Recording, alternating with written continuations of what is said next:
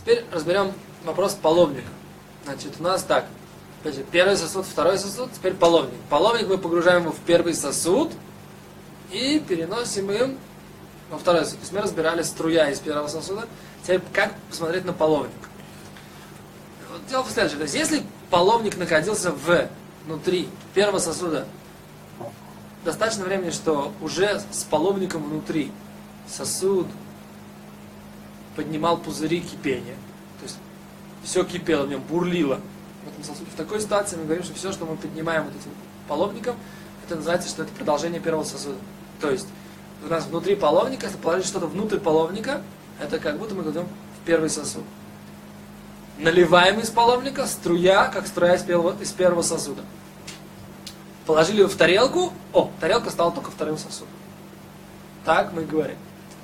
Теперь, если же мы просто достали, просто-напросто достали, без того, что оно кипело, бурлило, да, варево в э, кастрюле. В этой ситуации все равно мы говорим, что он является первым сосудом, этот половник. Но это устражение. То есть, если в первой ситуации, в которой мы говорили, что оно поднимало пузыри и бурлило, в этой ситуации это однозначно первый сосуд половник. В ситуации, когда не бурлило, это устражение. Теперь в чем разница?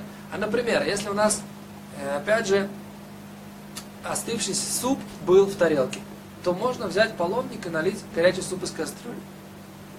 Теперь так, в принципе, вообще засовывать что-либо, засовывать э, ложку, тот половник в кастрюлю не в супах, это отдельный урок, мы, мы об этом поговорим. Это может быть перемешивание, перемешивание в шаббат тоже запрещено, когда кастрюля стоит на огне в любом случае. Только вот в супах и в воде перемешивание разрешено, потому что жидкость, там оно не принципиально, не, не дает принципиального какого-то изменения. В этом мы поговорим отдельно. Теперь, значит, у нас, какие у нас конкретные примеры, связанные с половником? Если у нас, опять же, налить из половника на невареное, это как будто, например, если люди, пример, который приводит Мишна Брура, Хофецхаим, если есть лук, и на него хотят налить горячий суп. Нарезанный лук, и налить горячий суп. Всякая такая ситуация, то есть как бы вот это вот первый, это нельзя, потому что это как струя из первого сосуда. Теперь э, положить укроп во второй сосуд, мы об этом уже говорили, что это если он, э, мы, если он легко варится, тоже нельзя. Но предположим, что есть какой-то пример, который мы точно знаем, что он нелегко варится. В общем, в данной ситуации конкретно не будет никакого примера, но мы говорим, что нельзя налить из первого сосуда на вещь, которая Э, из, из этого половника на невареную вещь.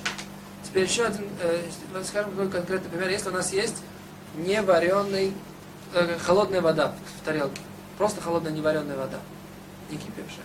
Мы на нее наливаем горячую воду из вот этого вот, из, с половника, то тоже у нас точно так же, как со струей воды. Закон точно так же, как со струей воды из первого сосуда. Если уже в этой тарелке у нас э, горячая вода, которая остыла и была вареная, то мы говорим, что можно это делать, наливать из этого половника. Поскольку это устражение в ситуации, когда он не подним... Э, вода не бурлила, когда половник был внутри. Если она бурлила, то это однозначно первый сосуд.